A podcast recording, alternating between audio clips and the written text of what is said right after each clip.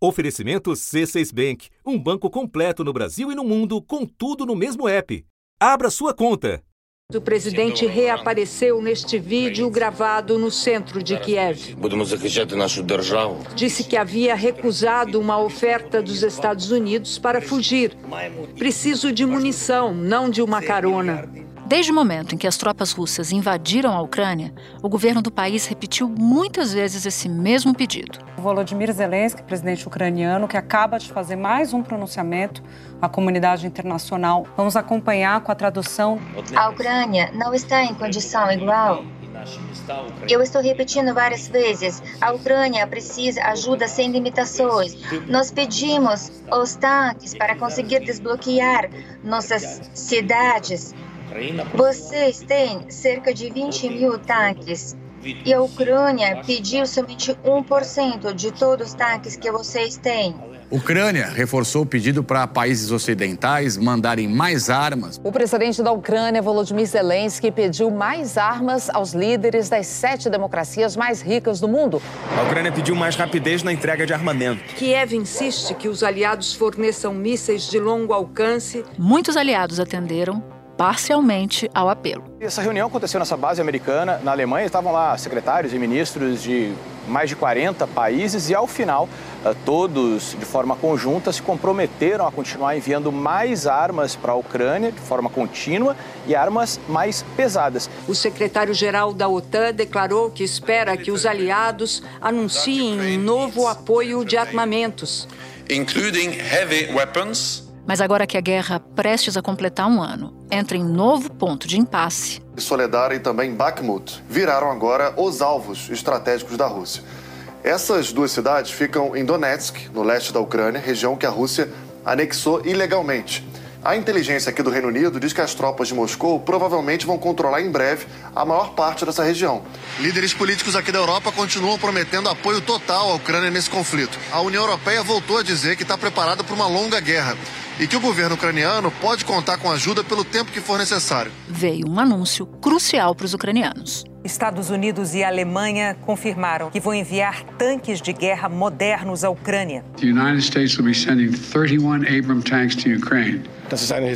Uma decisão histórica, declarou o ministro alemão da Defesa. A Alemanha anunciou o envio de 14 deles para a Ucrânia e autorizou que países parceiros façam o mesmo. A decisão dos Estados Unidos e da Alemanha de enviar tanques de guerra mais modernos para a Ucrânia provocou uma ofensiva militar mais violenta da Rússia. Autoridades ucranianas calculam que a Rússia lançou pelo menos 55 mísseis e que 47 deles foram interceptados pelo sistema de defesa aérea. O Ministério da Defesa ucraniano afirma que a Rússia já mobilizou até 500 mil soldados para uma nova ofensiva que pode começar ainda este mês, no dia 24, quando a guerra completa um ano. Da redação do G1, eu sou Natuzaneri e o assunto hoje é a guerra na Ucrânia, agora com tanques americanos e alemães. O que muda com o reforço dos aliados de Kiev, a estratégia russa para avançar pelo território ucraniano e como dois eventos desta semana podem ser decisivos na estratégia política dos dois países. Neste episódio, eu converso com Tanguy Bagdadi, professor de Relações Internacionais da Universidade Veiga de Almeida e fundador do podcast Petit Jornal. Sexta-feira, 3 de fevereiro. Tanguy, a gente acompanhou por meses a recusa dos aliados da Ucrânia de enviar armamentos mais modernos, como tanques de guerra. Por que, que agora os Estados Unidos e a Alemanha mudaram de postura? Natuza, a gente tem um momento muito é, particular na guerra e existe uma certa percepção de que é agora ou nunca. É, a Ucrânia ela passou por muitas dificuldades no início da guerra, a gente acompanha muito isso, com avanços russos muito velozes. E depois disso, a Ucrânia ela conseguiu dar o troco e recuperar diversos territórios que a Rússia tinha tomado anteriormente. E eh, agora, no início do ano, entre o finalzinho de dezembro e início de janeiro, a Rússia conseguiu finalmente algumas novas vitórias. Então existe a percepção de que o momento de tentar barrar um avanço mais potente por parte da Rússia é agora.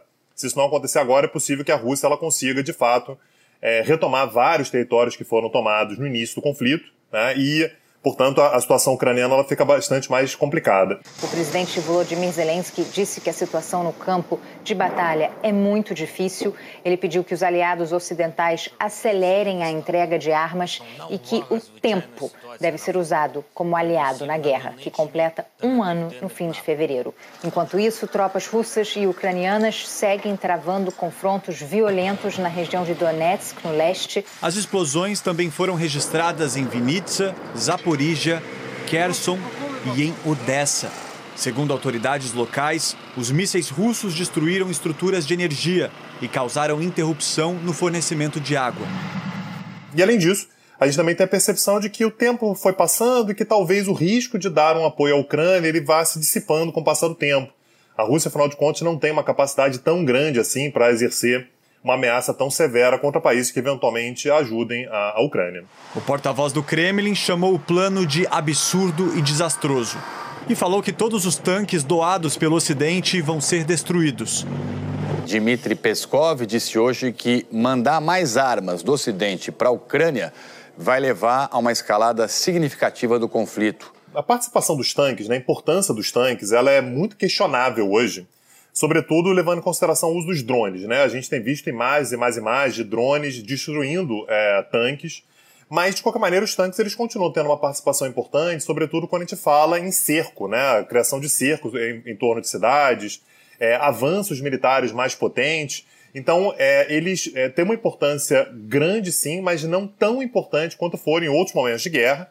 Agora, no momento no qual a Ucrânia tenta barrar os avanços russos, nos quais existe uma disputa empedernida por determinados pedaços de terra da Ucrânia, tanques como esses podem fazer diferença sim. O presidente Joe Biden conversou com os líderes de Alemanha, França, Reino Unido e Itália. E depois veio pessoalmente dar a notícia de que vai enviar 31 dos tanques mais avançados do mundo para a Ucrânia. É um dos tanques mais poderosos do mundo.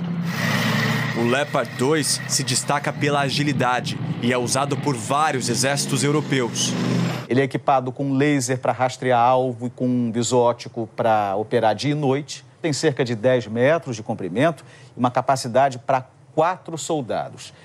Eles usam munição de 120 milímetros. É a mesma da OTAN. O que isso significa? Isso significa que a Ucrânia pode ter mais oferta de munição. Tanguy, além do envio de tanques, a Ucrânia anunciou uma cúpula com a União Europeia que vai ser realizada em Kiev agora, sexta-feira. Qual é o sentido desse encontro? A Ucrânia está tentando mostrar que continua tendo apoio, que não foi esquecida. E os, os aliados da Ucrânia querem mostrar que também eles não esqueceram do governo do Zelensky. Autoridades da União Europeia começaram a chegar a Kiev para apoiar a Ucrânia. Nesse encontro, os europeus devem prometer ainda mais ajuda militar e política, além de endurecer a fiscalização para impedir a Rússia de contornar as sanções. A presidente da Comissão Europeia já está no país em guerra. A Europa está ao lado da Ucrânia desde o primeiro dia, ela disse, porque sabemos que o futuro do continente está sendo escrito aqui. A gente é, acompanhou com o passar do tempo é, uma diminuição da preocupação que os europeus vinham tendo com relação à Ucrânia, o tempo vai passando, é, as mortes já começam a não ser mais tão significativas assim, os avanços já começam a ser menores, tanto de uma parte quanto de outra. Então existe uma preocupação de que haja um sentimento de que a Ucrânia foi esquecida, foi deixada de lado e que talvez a ajuda já não faça mais tanto sentido assim. É, desde essa ideia de mais tanques serem enviados até demonstrações públicas de apoio, inclusive essa cúpula que vai acontecer em Kiev agora, é, simbolizam que mesmo em quase um ano de guerra, né, a guerra vai completar um ano agora no final de fevereiro, a Ucrânia continua não tendo sido esquecida, ela continua na, como sendo uma prioridade por parte desses países todos e que a Rússia continua sendo vista como uma ameaça central para todo mundo. Então, de uma certa maneira, é como se fosse uma renovação de votos, né? uma renovação do apoio que esses aliados podem oferecer para a Ucrânia num contexto tão difícil quanto esta guerra. The United States and Europe are fully united. I had a long conversation with uh, our NATO allies uh, to continue our close coordination and our full support of Ukraine. Eu acho que em todos os episódios aqui do assunto sobre a guerra, a gente falou de como é improvável que a Rússia aceite um acordo de paz sem, no mínimo, garantir algumas vitórias. No entanto, Tanguy, essa contraofensiva russa, ou nessa contraofensiva russa, há quem diga que uma conquista da capital, Kiev, é a atual meta dos russos. O que, que se sabe da estratégia atual militar da Rússia? Natuza, pegando a, a, trajetória do Putin, desde que ele se tornou presidente lá em 1999, né, longínquo 1999, o Putin ele tem uma, uma estratégia que é bastante clara e que costuma funcionar, que é manter a imprevisibilidade. Ou seja, qual é a estratégia do Putin? Na maior parte das vezes, só ele sabe. Né? Talvez ele e algumas pessoas mais próximas saibam exatamente o que ele está pensando. Ele é um cara que é muito afeito a blefes, ele é muito afeito a determinados movimentos que todo mundo acha que é ali que está o foco e na prática o foco acaba sendo outro. A gente lembra, por exemplo, que as tropas russas chegaram a cercar Kiev, de repente abandonaram Kiev como se aquilo nunca tivesse sido importante e talvez só ele tenha a resposta sobre se naquele momento o objetivo era de fato tomar Kiev e ele não conseguiu, ou se o objetivo era desviar a atenção de uma ocupação que acontecia mais no leste e no sul do país. Eu acho que nesse momento a questão é mais se a Rússia tem capacidade de almejar chegar em Kiev mais uma vez. E a meu ver, nesse momento está longe de ser uma discussão séria. A Rússia vem tendo dificuldades graves para manter o controle das quatro províncias que ela já declarou a sua anexação. Né? Então, as duas províncias do leste, né, Luhansk e Donetsk, e as duas províncias do sul, que são Kherson e Zaporizhia. É, Kiev realmente está fora do alcance russo nesse momento. Não duvido que ele gostaria de tomar. Agora, isso não é exatamente uma hipótese que a Rússia tem nesse momento. Espera um pouquinho que eu já volto para continuar minha conversa com Tanguy. Com o C6 Bank, você está no topo da experiência que um banco pode te oferecer. Você tem tudo para sua vida financeira no mesmo app, no Brasil e no mundo todo a primeira conta global do país e atendimento personalizado, além de uma plataforma de investimentos em real e dólar com produtos exclusivos oferecidos pelo C6 em parceria com o JP Morgan Asset Management. Quer aproveitar hoje o que os outros bancos só vão oferecer amanhã? Conheça o C6 Bank. Tá esperando o quê? C6 Bank. Na quinta-feira, a Rússia celebrou o aniversário de 80 anos do fim da Batalha de Stalingrado, que é um marco muito importante na Segunda Guerra Mundial. Qual é a importância dessa memória para os russos e como Putin usou o evento como propaganda de guerra contra a Ucrânia? É importante a gente lembrar que quando a guerra começou, lá no dia 24 de fevereiro, o tema que era falado o tempo todo pelo Putin era a ideia de desnazificação. A propaganda russa costuma citar o ucraniano Batalhão de Azov, que é um grupo paramilitar, sim, neonazista, como se fosse todo o exército ucraniano. Mas no mundo real, não do de Putin, o tal batalhão tem 900 homens. Né? E o braço político desse batalhão de apenas 900 pessoas é o setor direito, que tem apenas 10 mil militantes. Isso tudo em um país de 44 milhões de pessoas. E esse grupo, nas eleições de 2019, as eleições parlamentares, obteve 2,1% dos votos. Só isso. Então, o que ele considerava é que o governo ucraniano é, tinha um regime nazista e esse regime nazista voltava, tinha voltado a perseguir os russos, assim como a Alemanha nazista tinha feito durante a Segunda Guerra Mundial. E a vitória em Stalingrado é a vitória que muda o curso da guerra, né, da Segunda Guerra Mundial. A gente tinha uma invasão nazista ao território soviético e foi exatamente em Stalingrado que os soviéticos conseguiram iniciar a virada da guerra com custos altíssimos. Aliás, esse é um ponto importante, simbólico para ele Nunca foi fácil, a gente sempre lutou contra o nazismo, sempre foi complicado, sempre foi difícil, mas no final das contas os soviéticos venceram e os russos atualmente vão vencer também, venceremos, portanto, é, essa Ucrânia nazista. É claro que isso é uma retórica, uma retórica com o passar do tempo, inclusive, vai perdendo força, ela vai perdendo relevância, não faz muito sentido dizer que a Ucrânia tem um regime nazista, né, sempre foi forçado desde o início, mas de qualquer maneira é algo que perpassa a retórica do Putin. Num discurso na cidade que hoje é chamada de Volgogrado, o presidente russo Vladimir Putin falou sobre a guerra na Ucrânia. Ele criticou os alemães por enviarem armas ao exército de Kiev e afirmou que os russos novamente precisarão repelir agressões do Ocidente e que voltaram a ser atacados por tanques Leopard dos alemães. Então, uma, uma data como essa sempre foi comemorada, a União Soviética sempre comemorou, o Putin sempre fez questão de comemorar também esses marcos soviéticos barra russos, e não ia ser esse ano que ele ia deixar isso passar, sobretudo no momento no qual ele supostamente luta contra o nazismo ucraniano. Já que a gente já falou da situação interna na Rússia, eu queria te perguntar sobre a política doméstica da Ucrânia. Na semana passada, o presidente Zelensky exonerou várias autoridades do seu governo depois de acusações de superfaturamento e de suborno atingindo até o comando do Ministério da Defesa. Como é que isso impactou o governo de lá, o governo ucraniano, e como é que isso impactou a própria guerra? Isso é muito sério, né? Assim, para a imagem ucraniana. A Ucrânia ela está recebendo muito dinheiro. A Ucrânia continua dizendo que é insuficiente, de fato, para um esforço de guerra. Isso, a, ajuda que vem recebendo de fora não resolve a situação, mas ainda assim vem recebendo muita ajuda de fora. Vem recebendo, como a gente falou aqui agora há pouco, vem recebendo tanques, vem recebendo ajuda militar, vem recebendo toda uma solidariedade de vários países, vários aliados muito importantes.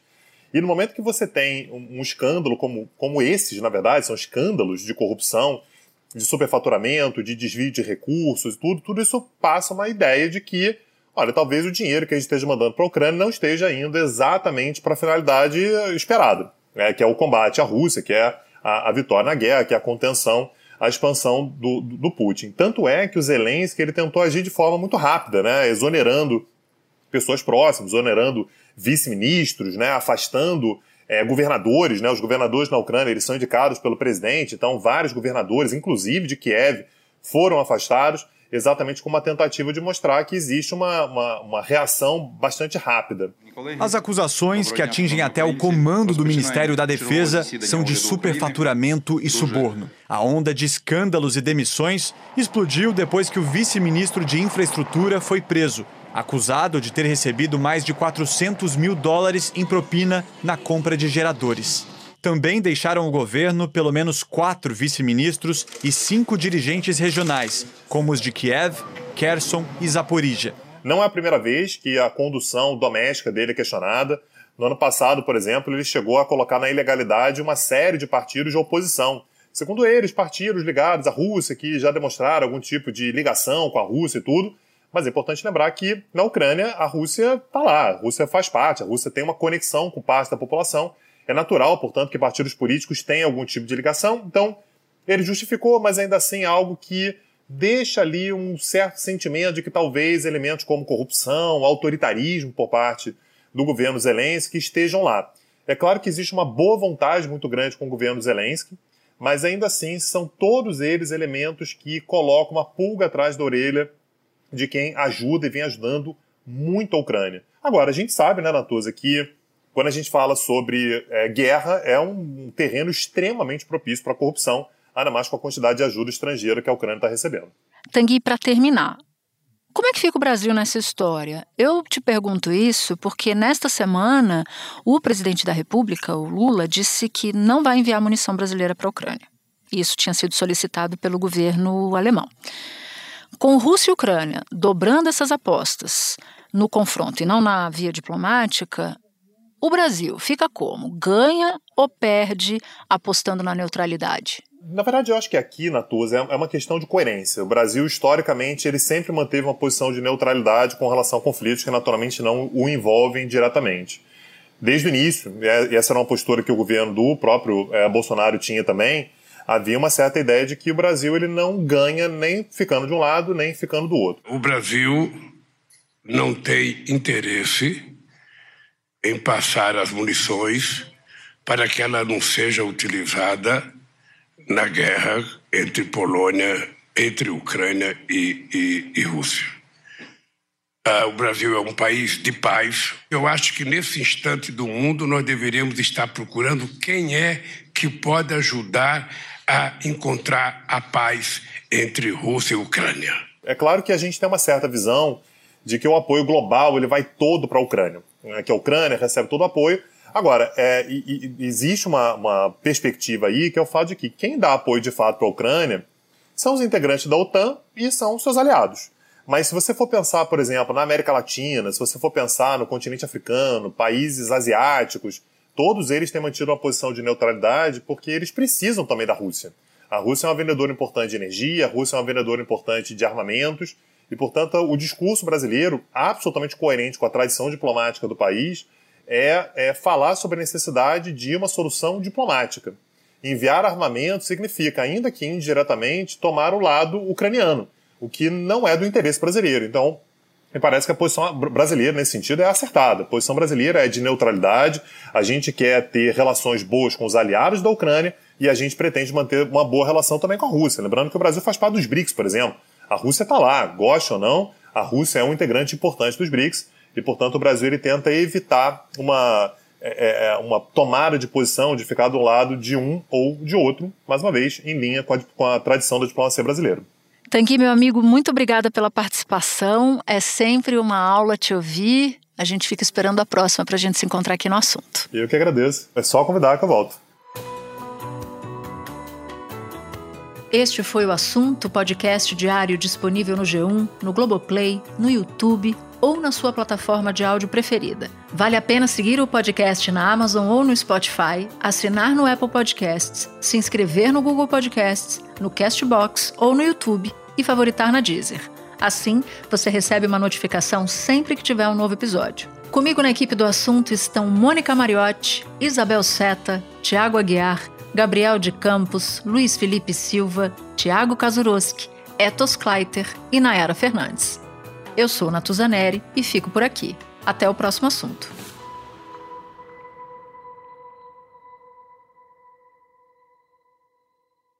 Você no topo da experiência financeira que um banco pode oferecer. Escolha um banco completo no Brasil e em qualquer lugar do mundo. Abra sua conta no C6 Bank.